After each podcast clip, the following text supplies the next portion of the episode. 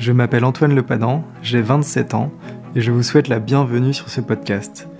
Créateur engagé a pour vocation d'offrir les outils et la confiance nécessaires pour permettre à chacun d'aller au bout de ses rêves, de les concrétiser tout simplement. Ce podcast de Créateur engagé vous offre ces quelques inspirations pour, je l'espère, vous montrer que tout est possible à chacun qui rêve, ose, travaille et n'abandonne jamais. Dans ce podcast de créateurs engagés, vous découvrirez des femmes et des hommes de tout âge et de tout horizon qui avaient une idée au démarrage et qui ont tout fait pour aller au bout de leurs rêves. Ils nous racontent à travers ces échanges l'histoire de leur création. Je vous souhaite à toutes et à tous une bonne écoute. Donc j'avais cette idée et donc je me suis dit il faut créer cette plateforme de Travel with a Mission. Il faut se lancer, c'est un vrai défi. Une liberté extraordinaire de se lever le matin et de faire ce que tu aimes. Euh, bonjour Ludovic. Bonjour Antoine. Est-ce que tu peux te, présenter pour euh, savoir qui tu es? Je m'appelle Ludovic Hubler, j'ai aujourd'hui 43 ans, j'habite à côté de Nice mhm. et, euh, et j'ai un parcours un peu particulier vu que j'ai fait j'avais un diplôme en école de commerce, un master de, l'école de commerce de Strasbourg. Et après, je me suis lancé dans, dans ce que j'aime appeler mon doctorat de la route. Un mhm. doctorat euh, qui n'était pas dans une salle de classe, mais aux côtés de, de, conducteurs de toutes sortes à travers le monde. Donc j'ai fait un tour du monde en stop pendant 5 ans, entre 2003 et 2008. Donc il a été une école de vie absolument formidable où j'ai beaucoup appris. Euh, et, après ce tour du monde, je me suis posé la question de qu'est-ce que, dans quelle direction est-ce que je dois aller? Est-ce que je dois aller dans le monde du commerce pour lequel j'ai été formé, le monde du journalisme vu que j'aime écrire, ou le monde du développement et de la paix, de l'entrepreneuriat social? Et, j'ai décidé d'aller dans cette direction. Donc euh, quand je suis rentré, euh, j'ai travaillé pendant 5 ans dans une ONG à Monaco avec le prince Albert qui s'appelle Peace and Sport, qui cherche à utiliser et promouvoir le sport comme outil mhm. d'éducation à la paix comment le sport peut aider à réintégrer les membres de gangs, comment le sport peut aider à réintégrer les enfants soldats, comment le sport peut aider à ce que les Hutus et les Tutsis puissent vivre ensemble, etc. Et j'ai fait ça pendant 5 ans et après, j'ai quitté, je me suis lancé dans euh, l'organisation, enfin le développement d'une organisation qui s'appelle Travel with a Mission, Voyager avec mission, qui cherche à favoriser l'engagement citoyen euh, et la réalisation de projets d'intérêt général, donc essayer d'aider les gens à se rendre utiles de différentes façons. Ok, super. Du coup, TWAM, c'est une association donc TWAM, T-W-A-M, c'est l'acronyme de Travel with a Mission, et donc c'est euh, format associatif de loi 1901. Ok. Et du coup, euh, c'est donc la raison pour laquelle tu, tu en es venu à vouloir créer euh, cette association, c'était suite au voyage. Après la décision vraiment de quitter la voie du commerce pur et dur et vraiment de, t'engager. C'est ça en fait, un, tour du monde change un homme. ce tour du monde m'a profondément changé, donc ça a été comme je disais tout à l'heure, une école de vie, vraiment. J'ai beaucoup appris pendant ce tour du monde, j'ai ouvert mon esprit, ça a duré 5 ans. Mais, euh, mais, mais j'ai beaucoup appris, j'ai ouvert mes yeux et je me suis rendu compte à quel point j'étais quelqu'un de très. qui a eu beaucoup de chance, de très privilégié, d'avoir eu accès à une éducation, de ne pas avoir eu de défis énormes à surmonter mm. dans ma vie. Et donc, euh, je me suis dit que j'étais euh, dans le devoir presque de faire des choses pour l'intérêt général.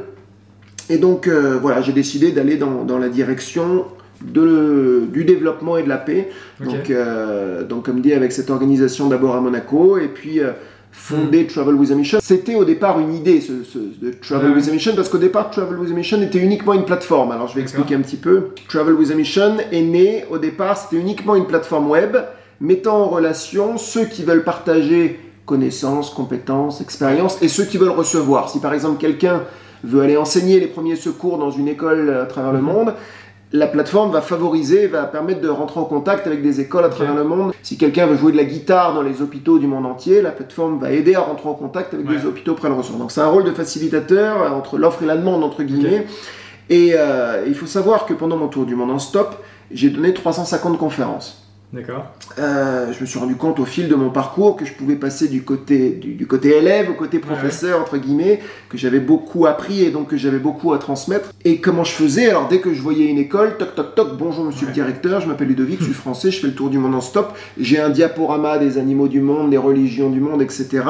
J'ai toute une présentation PowerPoint qui explique pourquoi je fais ce tour du monde et qu'est-ce que j'en ai ressorti. Est-ce que ça vous intéresse que j'intervienne auprès de vos jeunes? Alors des fois on me disait oui, et dans la minute d'après j'avais mis 1000 gamins devant moi. Et des fois, on me disait non, t'aurais dû nous prévenir avant, on peut pas faire ça comme ça en dernière minute, etc. Et en même temps, souvent, je, recevais des messages derrière de gens qui me disaient euh, euh, nous, on est professeurs, on veut recevoir plus de gens comme toi. Mhm. Et de l'autre côté, de plein de voyageurs qui disaient comment tu as fait pour aller dans autant d'écoles et pour partager ce que tu avais à partager. Donc il y avait une offre, il y avait une demande, une difficulté de mise en relation. Et donc je me suis dit, il faut créer cette plateforme de Travel with a Mission. Toi m'a été, a été créé au départ uniquement pour la plateforme. On a fait une grande soirée de lancement en 2015, etc. La plateforme s'est développée petit à petit, sans exploser. J'aurais aimé qu'elle se développe encore bien plus. Prendre des soucis techniques, etc. Aussi. Mais au fur et à mesure, s'est posé aussi la question du modèle économique. Et la plateforme seule, elle est gratuite. En fait, on on peut pas faire payer une plateforme comme ça. On va pas faire payer la petite école indienne, comme on on peut pas faire payer le voyageur qui veut aller enseigner les, premiers secours dans les écoles du monde entier. On peut pas faire payer l'un ou l'autre comme Airbnb ou autre. Donc, euh, donc la plateforme est absolument gratuite. Donc au début, on s'est dit, avec euh, les, gens avec qui je travaillais là-dessus, on s'est dit, il faudrait euh, avoir du mécénat, etc. Le mécénat, un jour c'est oui, un jour c'est non, c'est compliqué. Donc après, on a mis en place des activités génératrices de revenus pour limiter l'impact, pour être plus autosuffisant et dépendre moins du mécénat.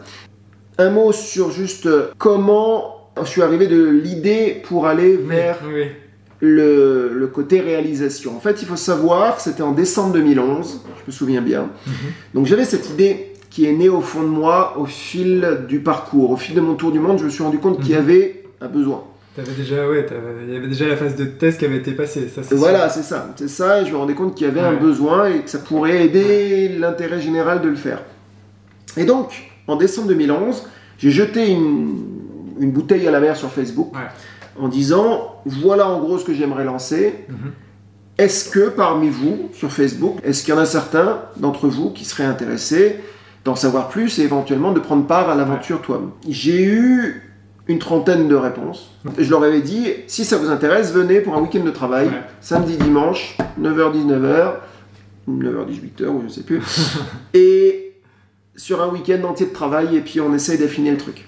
Sur la trentaine de personnes, il y a des touristes, entre guillemets, qui, qui, voulaient juste me faire dédicacer mon livre, en gros et d'autres qui étaient intéressés, curieux et qui euh, se prenaient au jeu, se disaient bah, finalement c'est pas mal comme idée, on pourrait peut-être faire quelque chose. Là, l'association était déjà créée ou À ce moment-là, non. Non, à ce moment-là, c'était une euh, simple idée. J'ai l'idée, je la, je la, concrétise, on voit ce que ça donne. Voilà, ça a été lancé avec ce petit groupe, il y en a qui sont partis, il y en a qui sont restés, etc.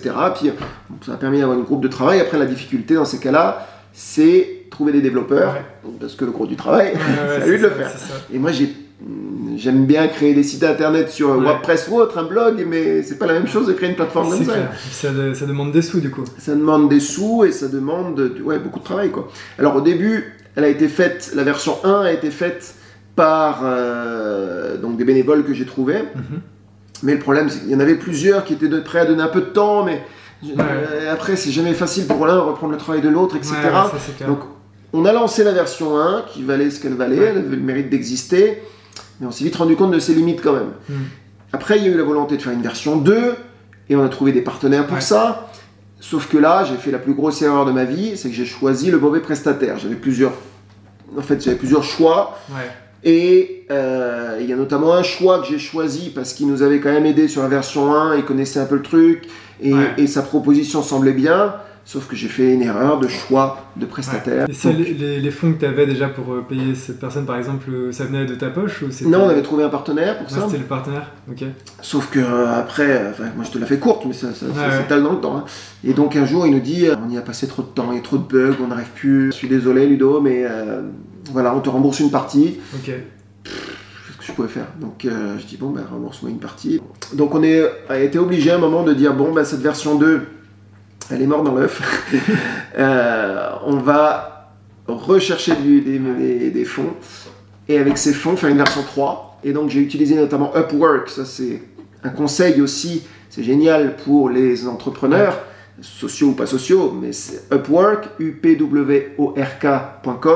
C'est 5 millions de freelancers à travers le monde qui sont tout aussi bons que les Français, mais 10 fois, 15 fois moins chers. Donc on a lancé cette version 3. Et d'ailleurs, maintenant, on va lancer là bientôt une nouvelle plateforme qui sera complémentaire à la première, qui elle, pour le coup, sera un catalogue de missions, aider les tortues au Costa Rica pendant deux semaines, etc. Vous contrôlez les autres qui vont, euh, qui vont lister sur le site? Alors après, il y a un système de verified euh, donc, qui permet d'avoir plus de confiance. C'est passé combien de temps de la version 1 à la dernière version?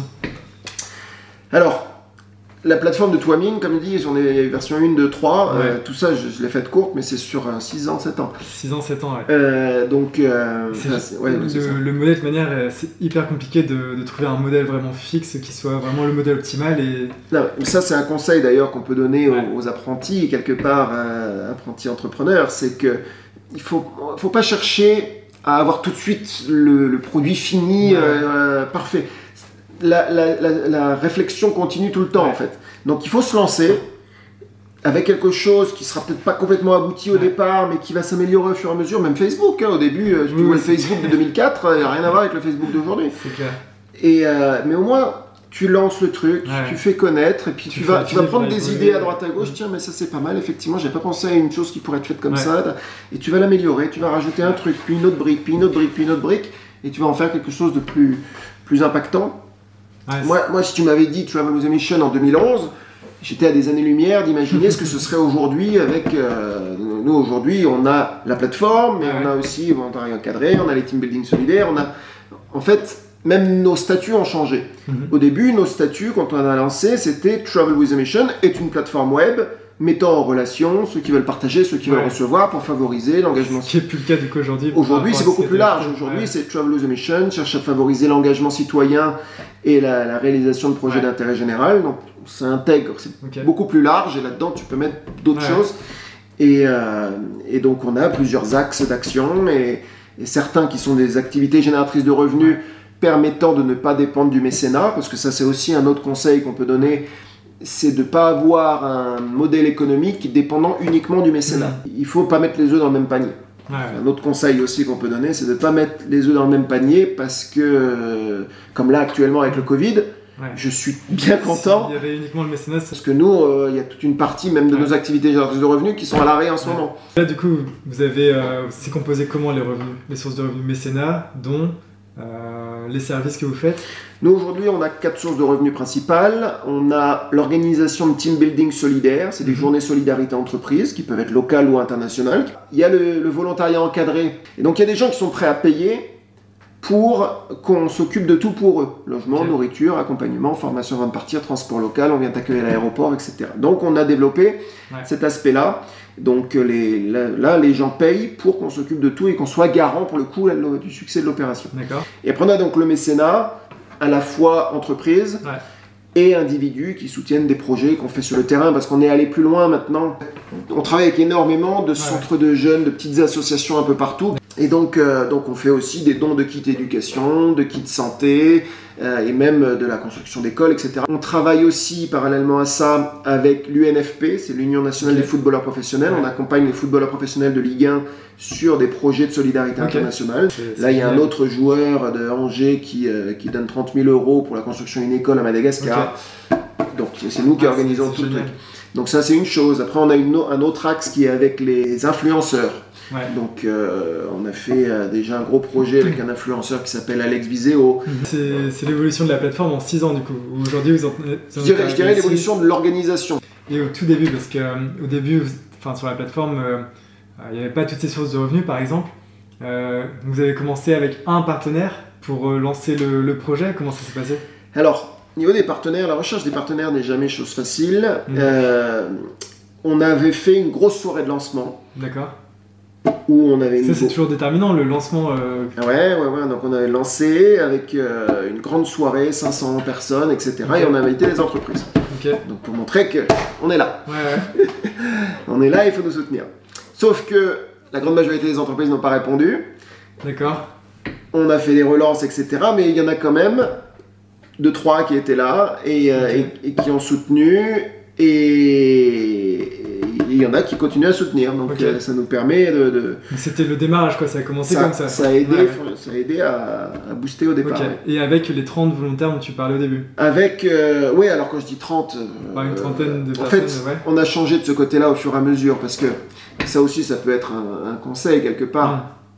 au début, comme je dis, j'ai lancé une bouteille à la mer. J'ai une trentaine de personnes qui étaient là, mais quand je dis 30, on va dire qu'il y en avait 10 qui, étaient, qui voulaient vraiment être actifs et il y en a 20.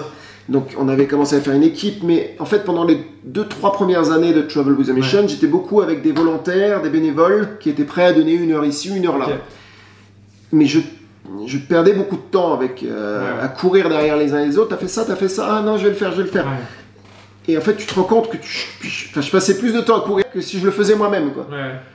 Et, euh, et un, jour en fait la mairie d'Aise où, j'habite a accepté de nous mettre à disposition des bureaux. Et en fait, là, j'ai eu, j'ai cherché à avoir l'agrément service civique. D'accord. Et on l'a eu, l'agrément. Et on a eu la première année deux services civiques, la deuxième année quatre services civiques, la troisième année six services civiques, la quatrième année sept services civiques. Et c'est ce qu'on a aujourd'hui, en fait. Euh, alors là, on n'a pas pris à cause du Covid, c'est compliqué, etc. Donc on n'a pas de service civique en ce moment, mais c'est une parenthèse. Ouais, Mais donc là, maintenant, au lieu d'avoir des bénévoles qui vont donner une heure ici et là, et euh, les suivre, c'est toujours compliqué. Euh, on a des services civiques, voire des stagiaires. Les stagiaires sont là pour deux mois, trois mois. Les services civiques sont là pour huit mois en général. Euh, en général, on les prend de novembre à juin. Et ils sont là toute la journée, de, 9h à 17h. Et donc, on... et là, tu vois, c'est plus concret, tu es tous les jours avec eux, tu travailles avec eux. C'est beaucoup plus efficace que d'avoir un bénévole qui va donner une heure ici, une heure. Sauf quand on a des événements spécifiques, comme des team building solidaires, où on a besoin de X personnes sur une journée. 25, il y a peu de temps, on a fait un team building solidaire pour 500 personnes. Donc Amadeus, qui est la plus grosse boîte. C'est la plus grosse boîte des Alpes-Maritimes. Et donc là, on était 25 de l'équipe ensemble le même jour. Et vous êtes combien de salariés du coup? En fait, ça dépend parce que euh, là, on est deux salariés et normalement sept services civiques. Donc, euh, quand on a du volontariat encadré localement, on contracte à la mission beaucoup de gens sur le terrain qui, représentent Travel with a Mission à l'accueil, à l'aéroport, etc. Donc, euh, donc on a beaucoup de contractants comme ça. Et pareil au niveau, de, au niveau des team building solidaires, donc le jour J, on a, on a d'autres personnes. Quoi.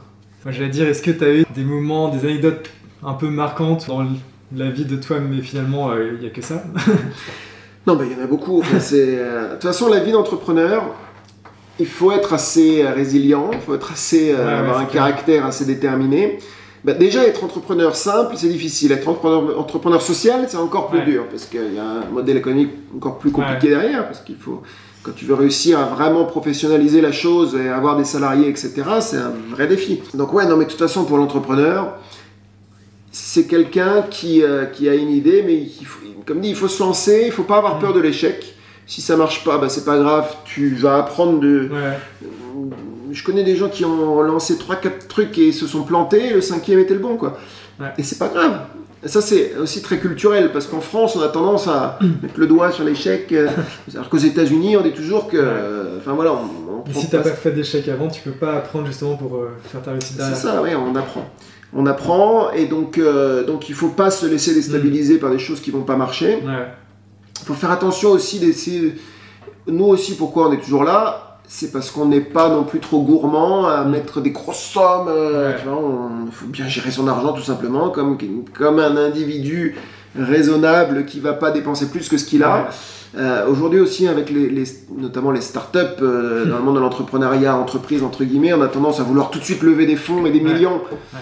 Et puis, euh, alors déjà, il y en a beaucoup qui sont déçus parce qu'ils vont mettre énormément d'énergie sur essayer de trouver des millions et puis finalement ils trouvent rien ou quelques clopinettes. Et toute cette énergie, ils auraient pu le mettre sur leur truc et ils auraient pu commencer à avoir des clients et développer leur truc. Quoi.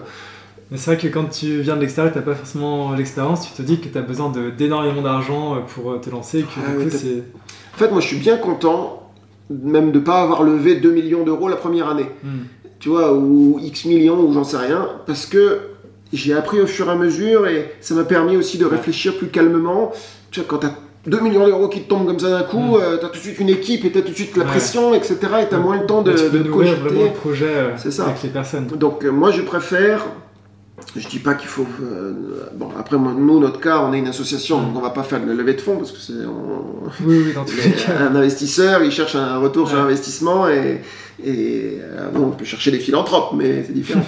donc, donc voilà, nous, on n'avait pas cette notion d'aller chercher X millions, etc. Mais je trouve que quand tu as une idée, il faut la faire mûrir, etc. La, la, faire vivre déjà un peu, montrer que tu as déjà des clients et chercher des investisseurs une fois que tu as déjà, es déjà à l'étape 1 ou 2 mm. et qui te permettront de passer à l'étape 3 ou 4, tu vois. Mais, euh, mais pas tout de suite dès le début, quoi. C'est clair. Et toi, personnellement, euh, au lancement de, de Twam, tu avais un boulot à côté ou comment tu faisais, toi, personnellement, dans ta vie de toujours Alors, au tout début, oui, j'étais encore chez euh, Peace and Sport. Donc, j'ai travaillé, j'ai lancé Travel with a Mission quand tu as fait le soirée de lancement, etc. J'étais encore salarié. Et puis, il y a un moment où ça commençait à me prendre beaucoup de temps et euh, ma femme, elle me disait Non, mais attends, tu travailles la journée, puis tu as un autre travail le soir. J'existe, non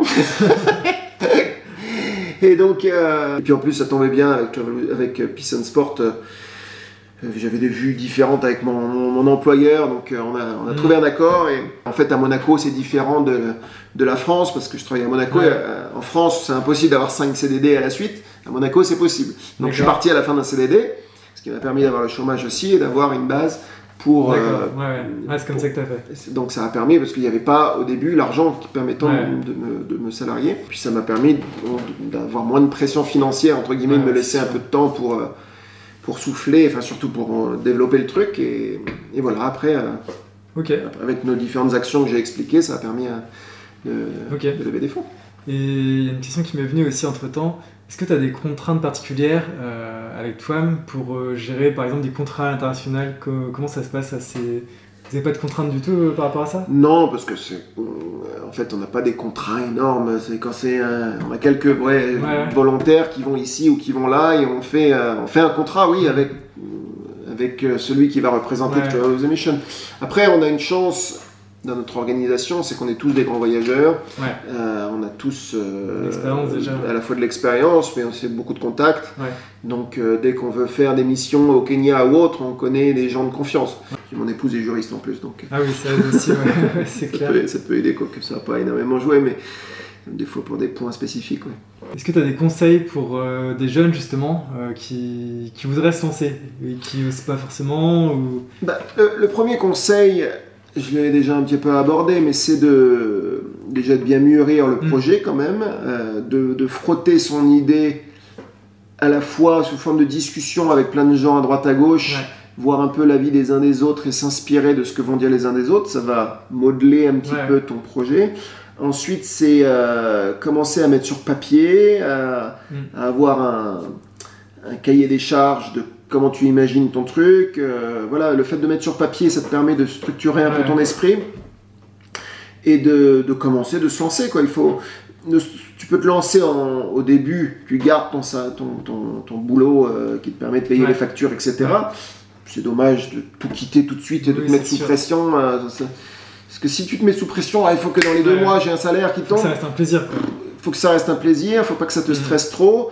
Et puis si tu es tout de suite sous pression, tu vas dire ah, au bout de deux mois, j'ai pas réussi. En fait, réussir euh, une mission d'entrepreneuriat, enfin réussir une entreprise, ça prend du temps. Tout prend du temps. Tu, tu, crées pas ça comme ça, euh, sauf si tu t'appelles Mark Zuckerberg et tu as la chance que ton truc il part tout de suite. Euh, mais c'est rarement le cas. C'est exceptions qu'on. C'est ouais, voilà, c'est ça. donc. Donc en fait, il faut savoir que 80% des boîtes qui sont lancées ferment dans les trois premières années. Ouais. Et donc, euh, il faut ne pas se mettre sous pression financière et se lancer petit à petit. Tu mets une brique, tu mets une autre brique, tu mets une autre brique. À un moment, tu vas voir que finalement, la petite maison que tu as faite, euh, elle peut être améliorée et tu vas mm. trouver des partenaires ou autre. tu vas trouver un moyen de, faire euh, l'étape 2, puis l'étape 3 et puis grandir progressivement. Mais ne pas chercher à grandir trop vite, sinon tu mm. vas te brûler les ailes. Donc l'entrepreneuriat social, c'est-à-dire essayer de mettre en avant et de chercher avant tout des objectifs sociétaux avant la bottom line financière, tout en restant quand même viable, parce qu'il y a beaucoup de, structures. Euh, si tu veux continuer à aider, il faut que l'entreprise dure, donc euh, tu peux te le dire comme ça. Oui, il faut, même quand tu es dans une association, être un peu chef d'entreprise quand même. Hein. Et donc, euh, dans, ce que tu disais au début avec les bénévoles à gérer aussi, courir après, c'est pas évident. Oui, c'est ça. C'est arriver à, bien gérer à la fois les finances, à la fois la communication, la parce que la communication c'est très mm. important, les, newsletters, les, les, réseaux sociaux, etc. Bien le faire pour te créer une communauté, quel que soit le projet, arriver à... En fait, l'entrepreneur doit être bon, ou en mm. tout cas pas mauvais, en tout. Donc ça, c'est une des clés de, la réussite, euh, arriver à toucher un peu à tout. Parce que t'es pas que dans la finance ou dans la, comptabilité, t'es pas que dans la com, t'es pas que dans le marketing, t'es pas que dans les ressources humaines, t'es pas, es un peu dans tout. Donc il y a ça, arriver à, bien s'entourer. Ouais, s'entourer des bonnes personnes. S'entourer des bonnes personnes. Et donc euh, des erreurs, on en fait tous. Je parlais tout à l'heure de l'erreur d'avoir mhm. euh, mal choisi un prestataire mis bout à bout, cette erreur aura fait que j'ai perdu un an, un an et demi de ma vie. Clairement perdu. J'ai appris. J'ai appris des choses. À ce moment-là, justement, t'as pas eu un moment où tu t'es dit, euh, bon bah, tout s'est cassé entre guillemets, j'arrête ou Ça, c'est autre chose. Le doute hmm. est toujours présent. L'entrepreneur est toujours dans le doute. Et c'est bien, c'est une bonne chose. Que le, doute te, permet d'avancer. Et euh, il faut pas que ça te stresse. Il faut pas que le doute soit soit, soit stressant et t'empêche de dormir la nuit. Non, euh, moi je dors très bien la nuit et je suis content de me réveiller avec des projets qui me motivent. Euh, ça, c'est une, liberté extraordinaire de se lever le matin et de faire ce que tu aimes. C'est la clé en fait. Et d'avoir l'impression d'avoir un impact positif en plus. Donc, non seulement tu fais ce que tu aimes, et, euh, mais après, il faut être bosseur. Hein. Moi, je bosse beaucoup, hein, et... mais j'aime ça. En fait, j'ai même pas l'impression de bosser, vu que, je, fais, je, fais, une chose qui me plaît. Donc, donc ça, c'est quelque chose particulièrement appréciable. Mais le doute est toujours présent dans la tête de l'entrepreneur. Donc euh, c'est bien de douter. Il faut continuer à douter et il ne faut pas être trop sûr de soi. Parce que ceux qui se plantent, souvent, c'est ceux qui se... Ah, moi, je sais que c'est comme ça, comme ça. non, non. Moi, mon tour du monde m'a beaucoup appris de ce côté-là. avoir l'humilité. Euh, avoir de l'humilité. L'humilité, c'est une bonne un bon mot, effectivement, parce que tu te rends compte que ce que tu croyais être une vérité, finalement, ce que en tout cas ce que tu crois être la vérité n'est finalement peut-être qu'une vérité parmi d'autres. Comme pour les religions et autres, euh, tu te rends compte de ça, donc de faire attention à, tes croyances, hmm. parce qu'en fait quand tu les aiguises vis-à-vis, après tu te rends compte que tu n'as pas forcément, ou qu'il y a différentes façons de faire, différentes façons de croire, et, et euh, ça le voyage m'a beaucoup aidé de ce côté-là beaucoup, beaucoup appris euh, à douter. Et donc ouais, c'est clair. Bah, il, y a, il, doit y avoir 7 milliards de croyances différentes, un truc comme ça. oui, bah, vu qu'on est 7 milliards et demi d'humains sur Terre, c'est le Dalai Lama qui dit ça, il devrait y avoir 7 milliards de, religions différentes. Là, je viens de citer le Dalai Lama sans le savoir. T'as un petit mot de la fin ou euh, quelque chose qui te vient euh Moi j'aime beaucoup les entrepreneurs, des gens mm. qui prennent des risques qui, euh, qui sont prêts à, sacrifier les choses qu'ils ont, mais qui, pour, pour avoir une vision, pour aller à la vision à laquelle, ils, laquelle ils ont, mais ils, ont, ils gagneront soit de l'apprentissage si ça marche pas, soit en tout cas ils, gagneront de la liberté, ils gagneront euh, cette impression mm. d'avancer, donc c'est très stimulant intellectuellement. Donc euh, toujours se poser la question comment je pourrais faire les choses mieux, etc. Moi j'ai en fait, je regrette une chose, c'est qu'il n'y a que 24 heures dans une journée, parce que des idées de choses à créer, il y en a plein, j'en ai vachement régulièrement. Et régulièrement, je me dis, euh, bah, tiens, je pourrais créer ça, je pourrais créer ça. Je Une idée en amène une autre, et puis, euh, puis je suis quelqu'un de fondamentalement curieux. Et ça, c'est une, une, chose, il faut être curieux. Il faut chercher à comprendre les choses, poser des questions, voyager, voir comment ça se fait ailleurs, et tu auras mhm. plein d'idées. Bah, merci beaucoup. Avec plaisir.